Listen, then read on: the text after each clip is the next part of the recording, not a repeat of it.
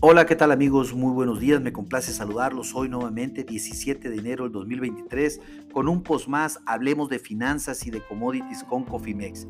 En esta ocasión platicaremos de las tasas de interés que están haciendo los bonos de los Estados Unidos y qué están haciendo los bonos en México.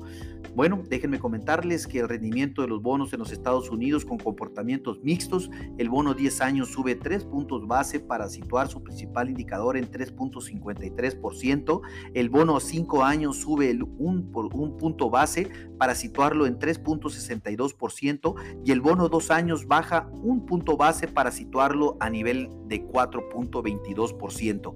¿Qué están haciendo los bonos soberanos en México? Bueno, pues déjenme de comentarles que el DC24 sube 3 puntos base para situarse en 9.63%, JN27 sube 4 puntos base para situarse en 8.44 y el bono MY 31 sube 6 puntos base para situarse en 8.50%. ¿Qué está haciendo nuestro peso en este momento?